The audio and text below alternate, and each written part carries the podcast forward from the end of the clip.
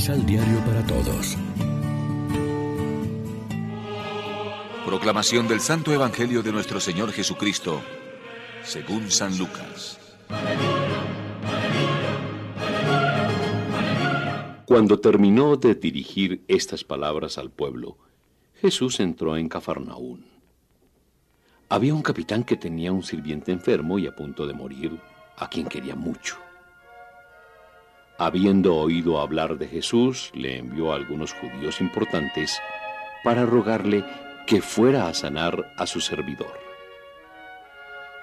Al llegar donde estaba Jesús, le suplicaban insistentemente, diciéndole, Este hombre merece que le hagas este favor, pues ama a nuestro pueblo y nos edificó una sinagoga. Jesús se puso en camino con ellos y no estaban muy lejos de la casa cuando el capitán envió a unos amigos para que le dijeran, Señor, no te molestes más, porque soy bien poca cosa para que entres en mi casa. Por eso, ni siquiera me atreví a ir donde ti. Pero di una palabra solamente, y mi sirviente sanará.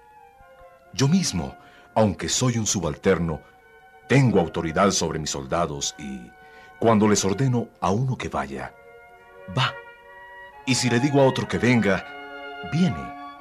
Y si digo a mi sirviente que haga algo, lo hace.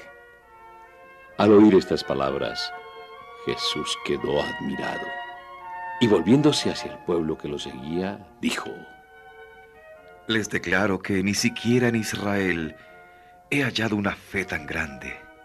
Y cuando los enviados volvieron, encontraron al servidor en perfecta salud. Lección Divina Amigos, ¿qué tal? Hoy es lunes 13 de septiembre. La iglesia se viste de blanco para celebrar la memoria de San Juan Crisóstomo, obispo y doctor de la iglesia, y como siempre lo hacemos de la mano del pan de la palabra que nos ofrece la liturgia.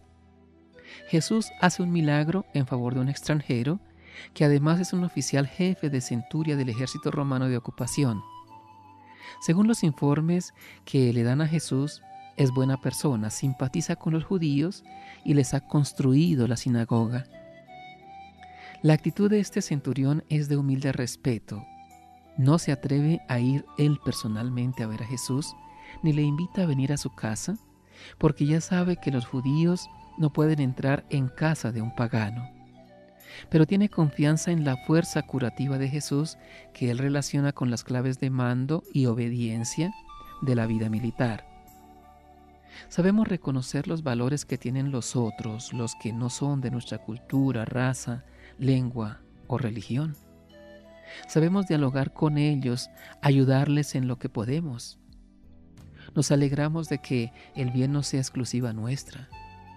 La actitud de aquel centurión y la alabanza de Jesús son una lección para que revisemos nuestros archivos mentales, en los que a veces a una persona, por no ser de los nuestros, ya la hemos catalogado poco menos que de inútil o indeseable. Si fuéramos sinceros, a veces tendríamos que reconocer, viendo los valores de personas como esas, que ni en Israel he encontrado tanta fe. Tenemos que empezar por ser humildes nosotros mismos. Cuando nos preparamos a acudir a la comunión eucarística, repetimos cada vez, ojalá con la misma fe y confianza que Él, las palabras del centurión. Señor, no soy digno de que entres en mi casa, pero una palabra tuya bastará para sanarme. Reflexionemos. ¿Con qué frecuencia leemos y meditamos la palabra de Dios? ¿Estamos dispuestos a dejarnos transformar por ella? Oremos juntos. Señor, que la fe, la humildad y el amor fraterno hagan de nuestra comunidad eucarística un hogar de acogida y un oasis de esperanza para todos. Amén. María, Reina de los Apóstoles, ruega por nosotros.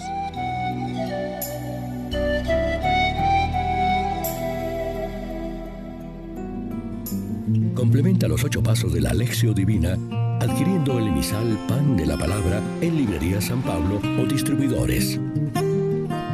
Más información www.sanpablo.co Pan de la Palabra. Vive la reflexión.